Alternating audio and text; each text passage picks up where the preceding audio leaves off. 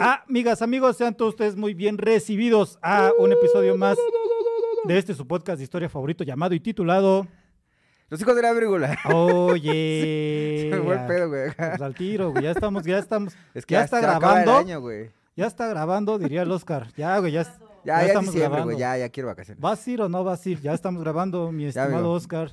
Detrás de cámara tenemos todo el apoyo y el talento de Nelly Ron. Oh, ¡Bravo! yeah. ¡Uh! El flow de Paco Laris. Nada más, Oh, nada yeah. más. Como perrea. El flow de Mitch Villanueva. eh. Y por allá al fondo andan Tali y Cuba. eh. Uh, Saca la cuba. Micrófono lateral izquierdo. Estoy. Oscar H. Galaviz. Eh. Eh. ¿Por qué no le celebran? Ah, sí. Ah, Ah, sí. sí. Y micrófono lateral derecho, servidor y amigo Iván Castelazo. ¡Eh! Bravo, Iván, bravo. Y pues aquí estamos una vez más, empezando el mes de diciembre y como debe de ser con calorcito. Sí, Ya sí, es ya ep- es época de calor. Ya es época de que saques tus bermudas, de que saques la hawaiana, de que te prepares tu viajecito a la playa, porque ya empezó el calor. Mm. Eh, no hay que Muy celebrarlo, güey, porque eso sí me da miedo. a mí, la Corazón, traes. Yo pensé que traes playera por el capítulo de hoy, amigo. Ah, también, así, también, el, pues dinos de qué es el capítulo del día de hoy. Bueno, pues antes que nada, quiero agradecer a todos los amigos que han sumado a la comunidad de los hijos de la brígula. Gracias por los comentarios en Ah, YouTube. sí, cierto. Gracias por los memes en Facebook, gracias por los comentarios en Instagram, de verdad muchísimas gracias. Gracias por, los por lo que nos escuchan en Spotify y demás, y todos los demás. Muchas gracias. No acabaría este podcast de tantas gracias. Sí, yo sí quiero mandar saludos a los amigos de... eh, eh, espérame, aquí lo tengo anotado. Tengo en la punta de la lengua, sácalo, amigo. Síguete, sigue mandando saludos en lo que yo encuentro Pero sí, muchas gracias a, a Sara Ramos. Gracias, Sara Ramos. A Sara Ramos, también le iba a decir a Sara Ramos. Muy bien. A Johnny Ramón, a Cruzando el Charco Podcast, también nuestros amigos que siempre están atentos a lo que hacemos. A, pues, ¿quién A muchos más, más, muchos más. muchos más que no nos da tiempo. que tenemos. No alcanza. No nos Pero da bueno, tiempo de decir Entonces, todos. amigo, bienvenido. Este es un capítulo más. Va a estar muy bonito porque es un especial de un héroe, un villano, un Chan, chan, chan, un chan. este un cubano, un argentino, un revolucionario, un comunista, no sabemos, no sabemos, pero eso vamos a ver ahorita. Se llama E. Ernesto Che Guevara. Ay, Es el némesis y el, el héroe de muchas personas. Es el y- héroe de la Facultad de Filosofía y Letras de la UNAM. Exacto, güey. De hecho hay un pinche- hay un auditorio que está, se llama así, ¿no? Auditorio Che. Creo que sí. Exacto. Si no, crees que sí, güey. No, sí, está ahí donde es un punto de venta. Ahí. Pero bueno, vamos a hablar de ese personaje. La neta va a estar muy chido porque, como bueno, lo que los que no nos han visto en los capítulos pasados, no tratamos de decir si es bueno o malo, vamos a platicar su vida, su historia y lo que lo llevó a tomar decisiones como las que tomó. Y ya al final, la historia y Chuchito, si es que existe, se, se encargará Aquí de la juzgar. gente es la que juzga. Exactamente. Nosotros nos No juzgamos, juzgamos. pero nada más. ¿Tú qué sabes? informamos. ¿Tú qué sabes del Che La Guevara, verdad es que yo no sé mucho, la verdad, te soy honesto. Por eso cuando dijiste voy a hablar del Che Guevara, dije, ah, qué chido.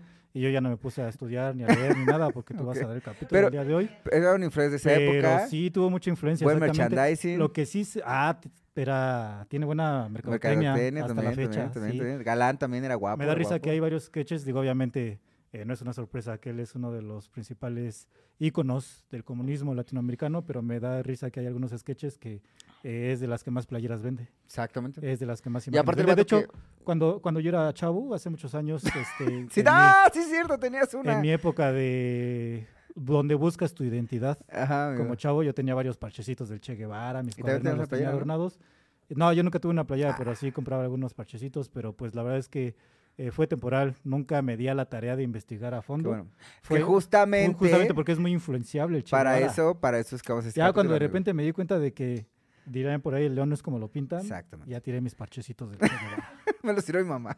Este, no, yo los tiré. Ah, bueno, no, creo que los tengo guardados, pero nunca los volví a utilizar. Pero sí, Pero, sorpréndenos. sí, efectivamente. ¿Cuáles son los Pues sí, chismes, mira, los datos que no vamos a sabemos? empezar pues, por el principio, dirán por ahí, Pues ¿no? sí, Pues es lo más lógico. Che Guevara, Ernesto Guevara de la Serna, que es su nombre completo, solo tenía un nombre, Ah, así corto. así cortito. Eh, nació en Argentina, Ah, nació en Rosario, Argentina. Entonces, carismático. ¿Cómo, cómo- cómo es el soy carismático? carismático y sencillito. algo así, ¿no? sencillo y carismático. sí, sí. Entonces, No me sale el acento. Él nació en 1928, güey. O sea, digamos que antes de que empezara la Primera Guerra Mundial y la Segunda Guerra Mundial. Digo, antes de que empezara la Segunda Guerra Mundial. De hecho, durante la Segunda Guerra Mundial, él ya estaba como jovencito, güey. Ya podía poner atención y demás. Entonces, nació Ah, en 1928. Un niño eh, guapetón, sobre todo muy rico, muy millonario, con Sí. muchísimo dinero. Nació en una familia más que acomodada, güey. Sí, es más, su abuelo eh, fue considerado en esa época una de las personas más ricas o la persona más rica de Sudamérica, güey. Su abuelo, güey. Y Eh, de hecho, se dedicaba, gran parte de su papá se dedicaba, que también se llamaba Ernesto, Ernesto Guevara y otro apellido. Ernesto Guevara Lynch se llamaba. Lynch Lynch, su Mm. abuelo, es, es- es extranjero, bueno. tendrán descendencia extranjera. Su abuelo era, porque ella era medio criollón. Ok. Entonces, eh, se dedicaban al cultivo de.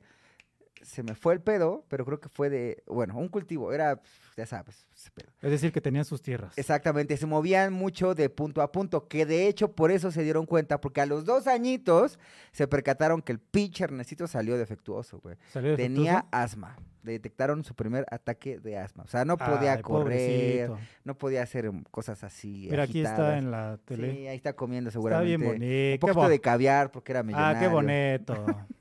Entonces, pues ya sus papás, para que veas más a nivel, se movían mucho de Rosario a Misiones en Argentina para ir como...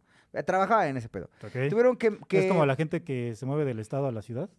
Algo así, pero, Pero no son aquí no son ricos. No somos ricos. No somos ricos. Entonces, este... De hecho, justo en uno de esos viajes, su mamá dio a luz... eh, dio a luz en el barco que iba inter- así intermedio y, y se bajaron en Rosario para que diera luz porque no alcanzó a llegar a, a los dos puntos. Por eso es que Ah, nació en. Rosario. Porque puede haber nacido o en Buenos Aires o en... O sea, dio a luz a Ernesto en medio de un viaje. Sí, sí, sí, sí. Ah, o sea, Ernesto nació, no nació en un hospital. Sí, nació en un hospital, pero de Rosario.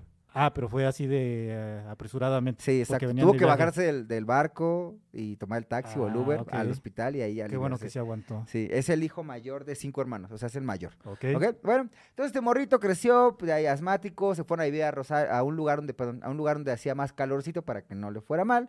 Y bueno, Mm. desde morrito, como no podía jugar mucho con los niñitos y demás, pues lo que hicieron fue acercarlo un poquito más a, a los libros, güey, ¿no? A la, a la lectura. Qué bonito. Eh, eh, desde, dicen que a los seis y, en seis y ocho años ya empezaba a leer eh, pues los clásicos, ¿no? Ya empezaba a leer, eh, por ejemplo, un... eh, Alicia en el País de las Maravillas, que era uno de sus favoritos, eh, leía inclusive manifiestos de filosofía y demás. No te espantes, hasta ahí, hasta ahí va todo normal. ¿Tú qué leías a los ocho años? Yo a los ocho años leía la etiqueta de shampoo, siempre, este, los créditos de los videojuegos, y seguramente, ah, leía Paco el Chato, güey. Paco el Chato. Ah, sí, del libro de español. Los de lectura sí me gustaban, güey, Ah, los de lectura de español. Saludos a Paco el Chato.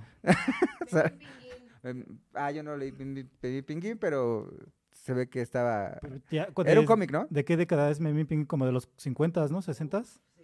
Sí, clásico Memín Pinguín. Que luego lo, lo quisieron censurar y cancelar porque, ya sabes. Sí, X. Sí, Eh, ¿no? Lo quisieron cancelar. Pero Creo que incluso en Ecuador la palabra pinguín es una grosería. Por ahí, como dato curioso. Y por eso lo cancelaron en Ecuador.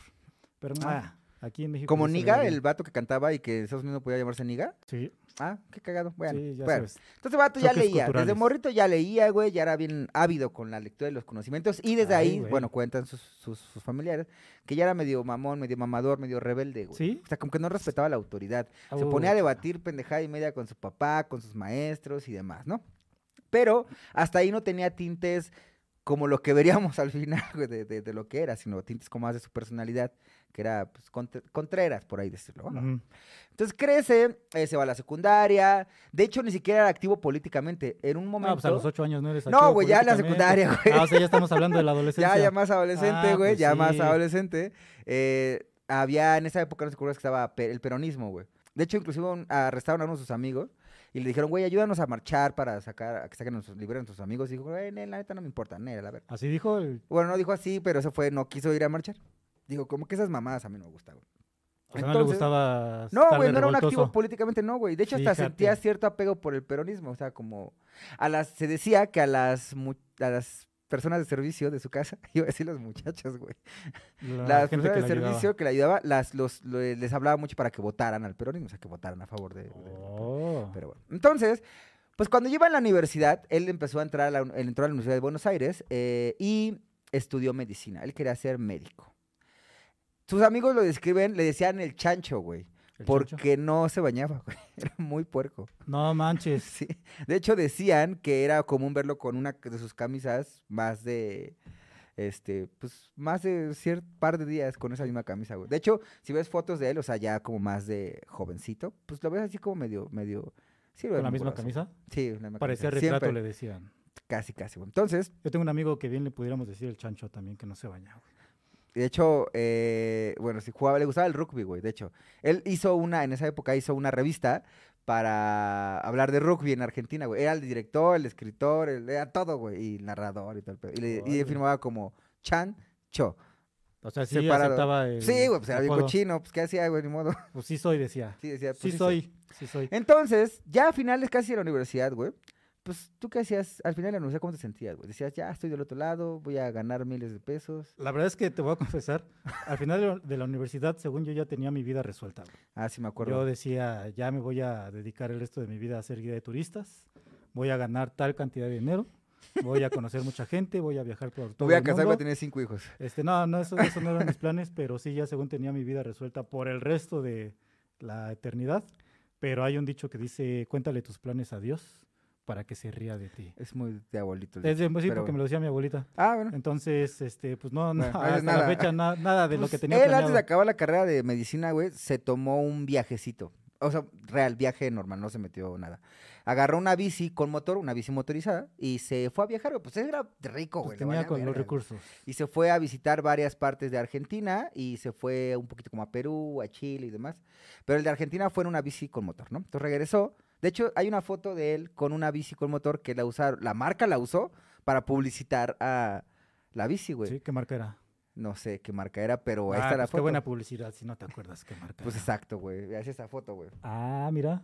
Era su bici, su bici con motor, güey. Mira Era nada más. Sí su bici cheta. Ah, qué, No ahí dice, güey, bicicheta. Mira, tenía estilo, ¿eh? güey. Tenía estilo, sus gafas acá de aviador, güey. Sí, sí, sí. Y se veía muy grosón, güey, la neta. Y sí, sí, sí, como...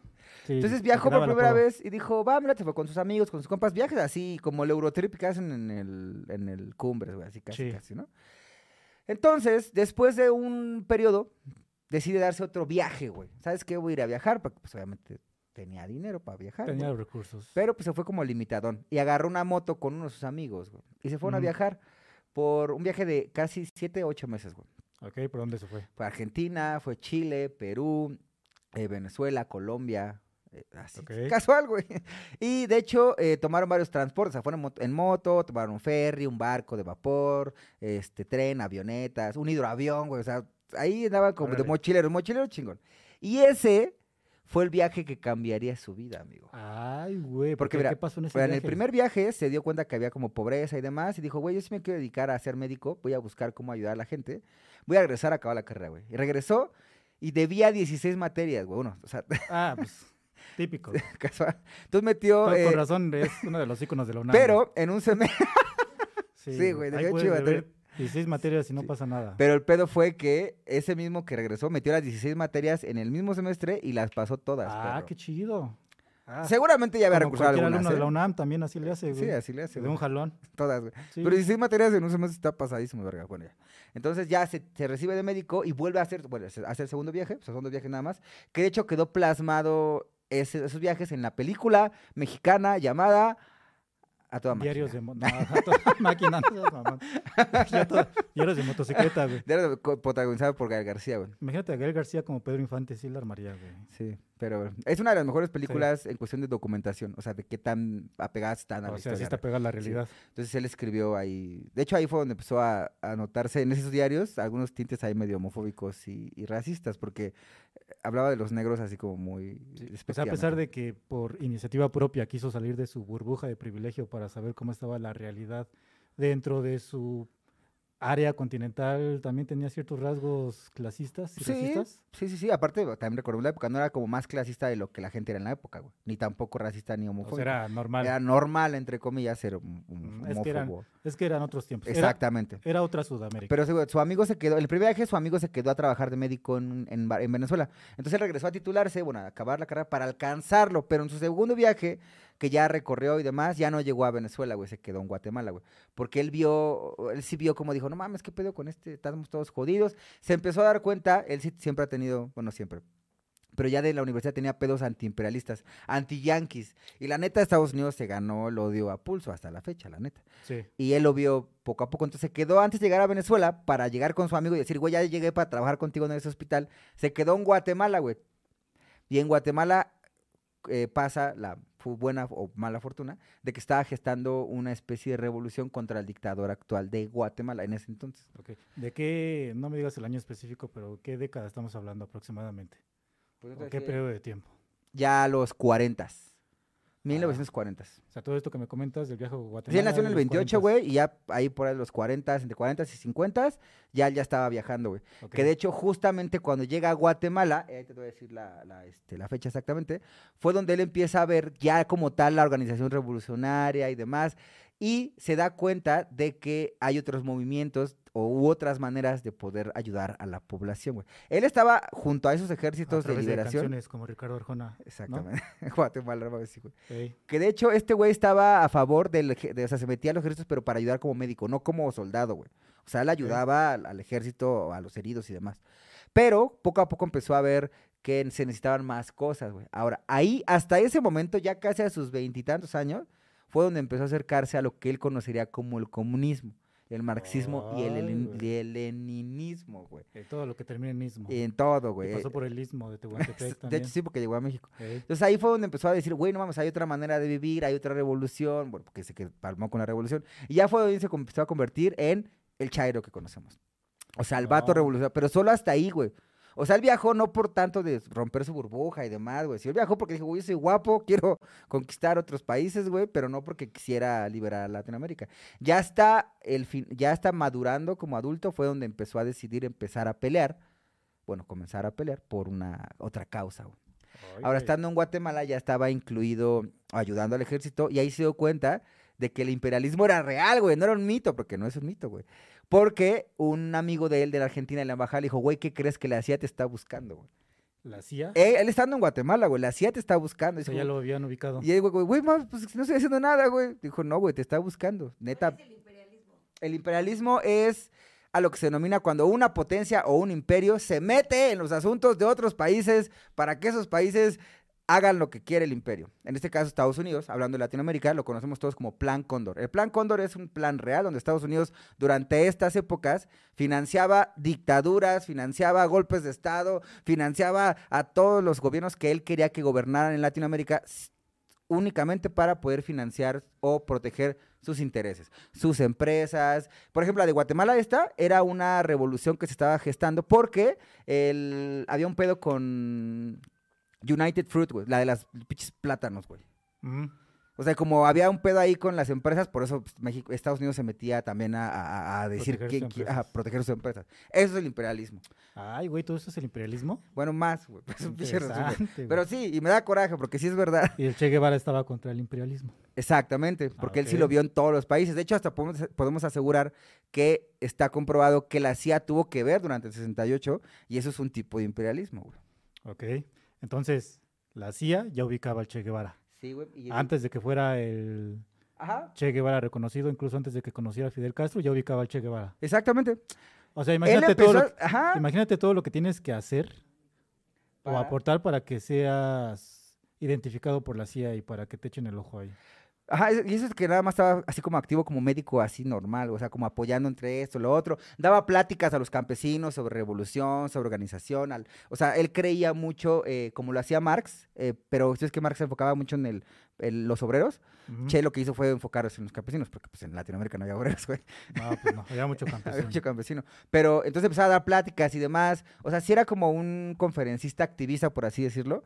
Y desde ahí ya la CIA dijo, no, a la verga, este güey vamos a... Le pusieron el Este dedo. chavo tiene algo. Entonces sí lo ayudaron a escapar de ahí de Guatemala a México, güey. Pero, pero, pero, espérame. Para ese entonces ya estaba casado, güey. Porque el chavo es galán. Te- tenía seguramente algunas seguidoras, güey. no sé, y güey. era un jovenzuelo. Pues era jovenzuelo, tenía veintitantos, sea que ¿Y sí, ya estaba casado? Sí. Pero de hecho justo ahí conoció a su esposa en Guatemala, güey. ¿Y cómo se llama su esposa? Se llama Hilda, Hilda, aquí lo tengo. Hilda, Hilda. Hilda. Gadea Acosta. es de los Acosta, güey. Ok. ¿Y es guatemalteca también? Es o- peruana, es, pero es una exiliada peruana. De hecho, ella era revolucionaria en Perú y también la mandaron a la verga. ¿También? Y estaba exiliada. O sea, eran el uno para el otro. Exactamente. Ah, de hecho, ella lo ayudó mucho a, a Motelón Cintura, como siempre, güey. Ok. Entonces se casó en Guatemala. Sí. O ahí conoció a su esposa. Exactamente, güey. Ajá, y de ahí se fueron a México, güey, porque digo que los perseguían, se fueron a México. Ajá. De hecho, llegan a México y ya estaba embarazada la Hilda. güey. O sea, se trajo a su esposa aquí. Sí, aquí que fueron, vinieron todos, de hecho, bueno, varios pues, compatriotas. Ok. Eh, aquí a, a- Pues a escapar, güey, de, de que lo querían matar, güey. Y vino a la Ciudad de México, güey. Aquí estaba, de hecho, trabajaba como fotógrafo, güey, pobrecito. El Che Guevara trabajaba Tomaba como fotos en fotógrafo. Alameda y así. Pues tenía que una esposa que mantener. güey. Exactamente, de hecho, vivían, él vivía por la Nápoles, güey. Ahí por Colonia Nápoles. Ah, o sea, en una buena zona también. Eh, sí, sí, sí. Y... Ahí por el World Trade Center. Exactamente, entonces ahí Dakota. Imagínate, el Che Guevara en el World Trade Center es- sacando fotos, en boleando el zapatos, Starbucks, güey. ahí. En el Starbucks. Publicado, este, editando sus fotos, güey. sí, algo Sí, así. Mencionado que tenía una esposa que estaba embarazada. De hecho, cono- de hecho, conocí en la Ciudad de México así porque él y su amigo, porque caminaban mucho a entregar los pedidos, güey. O sea, no tenían cómo moverse. Ok, ok. Eh, ah, Tengo ya. entendido, espero ya puedas entrar a ese A tema, ver, a ver. que el Che Guevara conoció a Fidel Castro aquí mero en la Ciudad de México, ahí enfrente del Starbucks de, en un Starbucks. del World Trade. Center. Sí, güey, lo conocí aquí. ¿Sí? En el Starbucks. Nada más que te falló el Starbucks, güey. Fue ahí por eh, la tabacalera, güey. También ahí hay un Starbucks. Sí, sí, sí, lo sé, por ahí, pero ahí está. Ok. Sí, lo conoció aquí. ¿Y cómo lo conoció? Ya había escuchado de él, güey. Ya, ya era como revolucionaron ahí en Guatemala, había escuchado de él. Pero no conoció a él, conoció a Raúl primero, a Raúl Al Castro, hermano de que Fidel es Castro. menor de Fidel, es hermano menor de Fidel Castro. Ok. Y él le dijo, güey, no mames, traemos un proyecto súper chingón, güey, no es una estafa piramidal, es un movimiento bien chingón, este, estamos ahí en Cuba, Tráete a cinco personas. tráete a- es la flor de la y que abundancia, esas güey. cinco personas se traigan otras cinco personas. Este, y al final vas a tener tú un millón de pesos, güey. Eh, y lo, lo- más o menos de, de lo que estaban haciendo. Y ese güey dijo, va, va, me late, jalo. Aparte de su esposa, pues, le ayudaba a decir, güey, la neta, sí es su revolución. Al final, aquí venimos a pelear, hijo de la chingada. Entonces, ¿qué pedo, no? Una pregunta, ¿su esposa también tenía ya ideales a- a comunistas? Sí, revolucionarios. Sí, de hecho, Sí. por eso fue la expulsaron de la exiliaron de Perú, güey. Ok. Porque ya venía con esa, ese antece- ese antecedente, güey. Perfecto. Entonces conoció al hermano, a Ajá, Raúl. Y coincide, güey, que en esa época hacen la amnistía en Cuba. Fulgencio Batista, que es el enemigo en esta historia, eh, le dan la, la amnistía a Fidel Castro y lo liberan, güey. Y así como sale Fidel Castro de la, de la cárcel, viene a Ciudad de Pues, México. pero para que nos quede claro, Fulgencio Batista era el presidente de Cuba en ese el momento. dictador de Cuba en ese momento. ¿Sí era dictador? Sí, era dictador. Ok. Sí, sí, sí, sí. Porque tenía el apoyo de Estados Unidos y era un eh, general, bueno, era un militar, comandante militar, no era muy civil que digamos, y, a- y como cualquier dictadura, incluyendo la que van a hacer ellos después, este, había atropellos, no había democracia y demás. A ver, quiero entender. Fulgencio Batista tenía preso a Fidel Castro. Sí, Cuando lo liberó, Fidel Castro se vino aquí en México. exactamente. Y Huyó. aquí en México conoció a Ernesto Guevara. Ajá. Y a todo su equipo de amigos de Fidel Castro y de Raúl. ¿Ok? Sí, aquí se vinieron a reorganizar, ¿Y güey. ¿Cómo fue ese momento? güey? Pues seguramente lo vio a los ojos y le dijo, ¿tú eres Fidel? Y dijo, sí. ¿Tú eres Ernesto Guevara? Y dijo, sí, te amo. Vamos a liberar a Cuba. Así ha de haber sido, güey. Ok.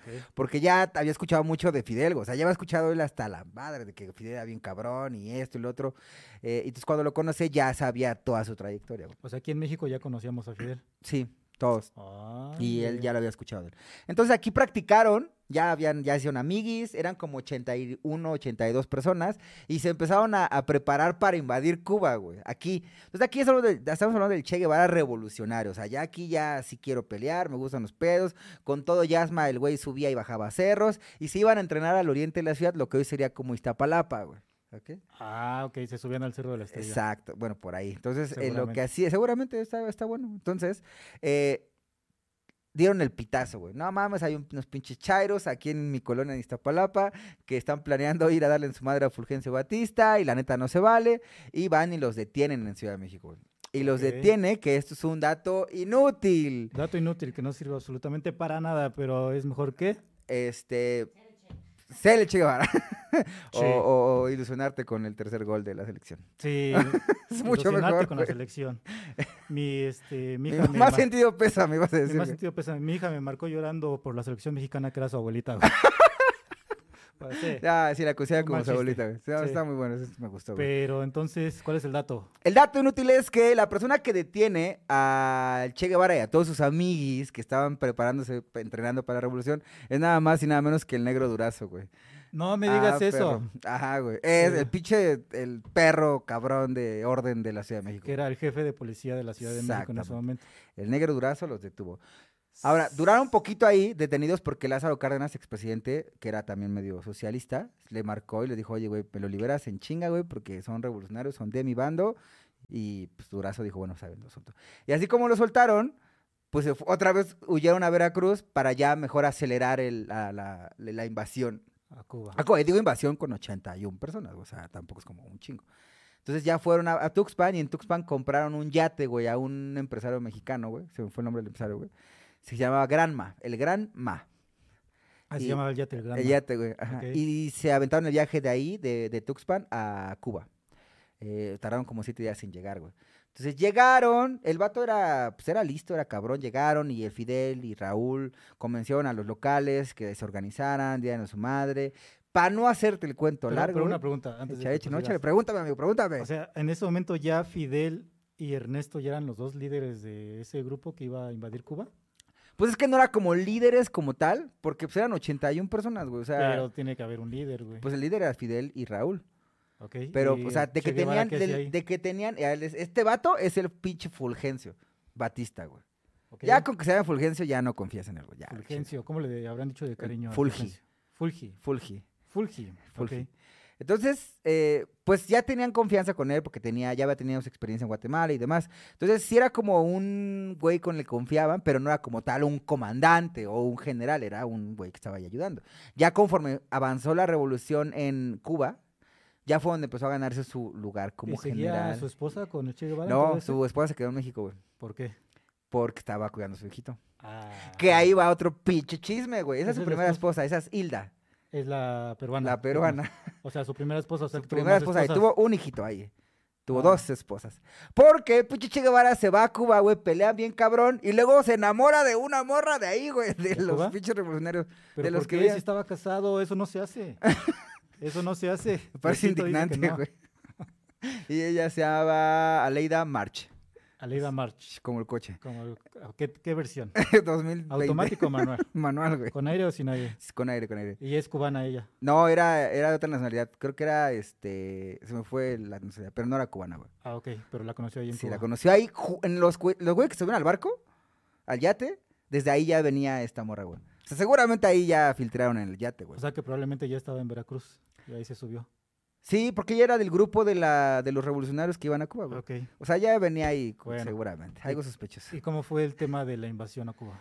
Pues llegan a Cuba, güey, este, tratan... eh, Ah, ah, mira que- que estaba Para galán, güey. Instagram, esa foto. Así como que no me doy cuenta. Estaba muy estético el, el Che Guevara, güey. Sí. Ahora que pedo está lacio, güey, y está como chino de la barba. Y, pues, pues, No, güey, bien. no me digas nada. Ya, No voy a güey. decir nada. Olvídalo, güey, ya. es un poco incongruente, pero no vamos a ahondar en Es ese curioso, el hum- cuerpo humano es tema. curioso. La foto es curiosa. Pues ya, güey, le, le costó un par de años eh, la parte de, de- de derrotar a Fulgencio Batista, eh, de hecho, un par de años, pero fue donde se empezó a ganar el renombre como ya comandante general por las guerras de guerrillas, o sea, era un territorio que conocían, demás, el, el pueblo se organizó para también ayudar a, sacar a Fulgencio Batista. Al final, el, el primero de diciembre del 59, el primero de diciembre del 59 ya llegan a, a, ¿La Habana? a La Habana, Ok. y todavía le dejan al Fulgencio pasar año nuevo, así normal. Y el, Ah, primero, qué y el buena primero de enero del siguiente año, le ¿sabes qué, güey? Mira, o te vas o tienes pedos, ¿no? Y ya, pues Fulgencio renunció y se fue exiliado a España, güey. Y ya se quedó gobernando ahí. Y ahí es donde empieza el pedo más cabrón del Che Guevara. ¿Por qué? Porque, pues ya ganó la revolución y él era como un revolucionario. Pero lo que no era, era, pues un Gobernante. gobernante. Oh, ok. Y ahí O sea, no pedo. creyó llegar tan lejos. Seguramente, Y güey. cuando llegó aquí, así como los pececitos de... Ay, se me fue el nombre de la De, película. de Buscando a Nemo, güey. Ajá, de Buscando a Nemo. Cuando llegan al río, ¿y ahora qué hacemos? Exactamente, así le pasó. Entonces a este güey le, pusieron, bueno, ya recuperaron eh, la Cuba. Lo que pasó muy cagado fue que no dejaron salir a nadie, güey. O sea, desde ahí ya no dejaron salir a nadie, ni a los que estaban pro de Batista, ni a los, a nadie, güey, en esa época. Entonces, él fue ministro de, de- de Industria, güey, fue este director presidente del Banco, del banco de, ¿De Cuba. Cuba? Que de Sí, sí. hecho, algo muy cagado es que él estaba en contra del dinero y decía que lo iba a abolir y que iba a desaparecer el pinche dinero. Pero a la mera hora puso su cara en unos billetes, ¿no? Digo, a cualquiera le Sí, pasa sí, salieron cosas. billetes cubanos con su cara. Claro que sí. ¿Con esta cara o con, Con esa foto? hermosa cara, güey. Otra cara, manches. otra foto, pero sí. Entonces, desde ahí empezaron a haber varios pedos porque él era un eh, comunista marxista stalinista. Entonces, lo que él creía era que íbamos a lograr, iban a lograr, vamos a lograr, perdón, me uní a la, a la lucha, güey. Ah, que ya iban a- te cachamos, Chairo. que iban- Chairo. eh. que iban a lograr Oscar Chairo Galaví. Spoiler. Que iban a lograr el pinche desarrollo si todos trabajaban en conjunto, güey. Muchos campesinos. Entonces, ubicas lo que son, es la perestroika en, en la Unión Soviética, que a todos los ponían una putiza para en pro del país. Sí. Algo así, pero en Cuba, güey. En Cuba. Pero pues no pasó, güey. O sea, no podían crecer eh, al ritmo que ellos querían, güey.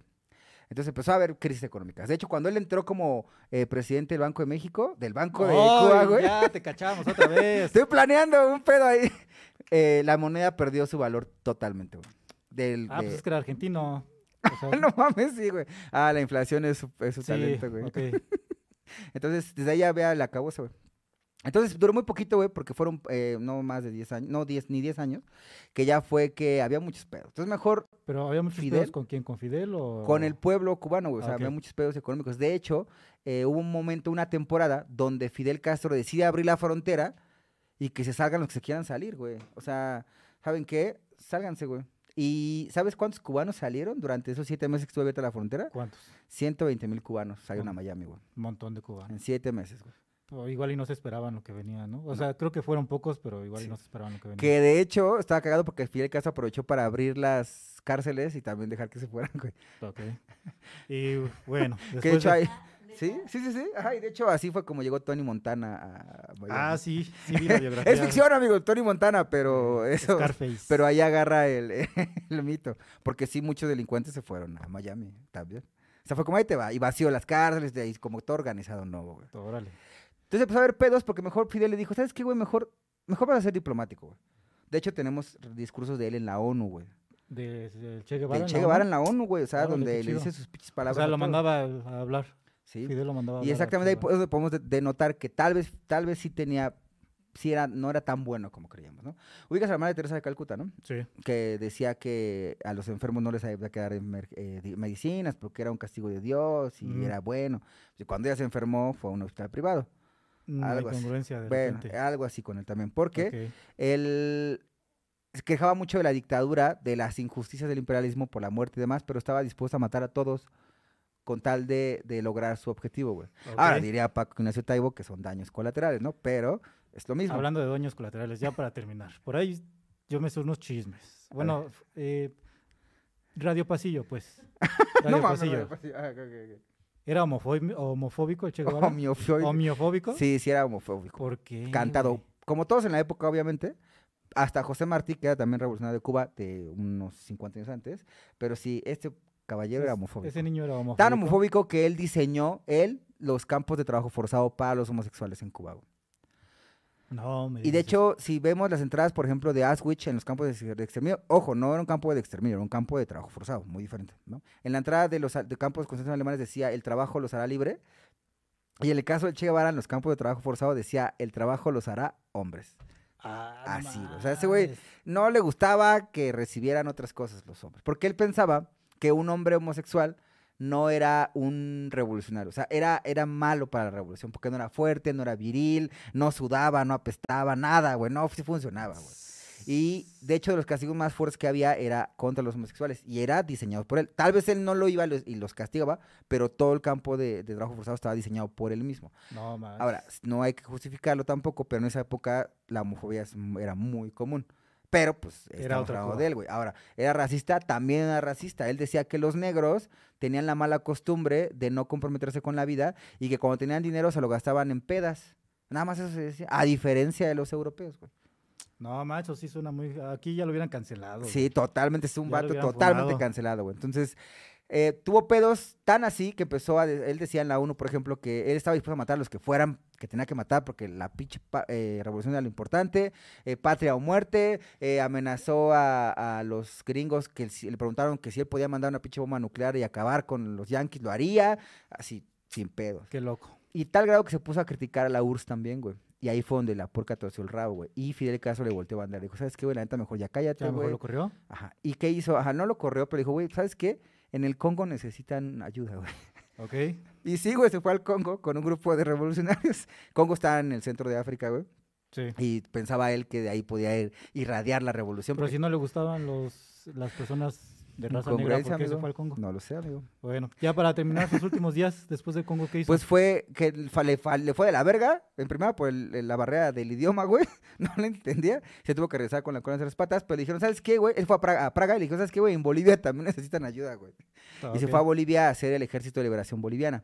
Y de ahí fue donde ya realmente, y esto es, es real, o sea, Fidel Castro neta lo abandonó, güey. Lo traicionó, lo abandonó. Dijo, me va, mejor muerto que aquí, güey. Entonces, este güey llegó con un puñado de soldados, le dijo, güey, ayúdame. O sea, Cuba le dijo, güey, ayúdame, mándame cosas para poder liberar. Y no, lo único que le mandó a La Habana, a Bolivia, al Che Guevara, fue este, un radio descompuesto, güey. Nada más, güey. Descompuesto. Entonces por eso fueron a la selva, el, el ejército boliviano, obviamente los agentes de la CIA, eh, lo- los, los encapsularon, lo encontraron, agarraron a él y a otro que se llama Willy, o sea, encontraron a Willy, no lo liberaron.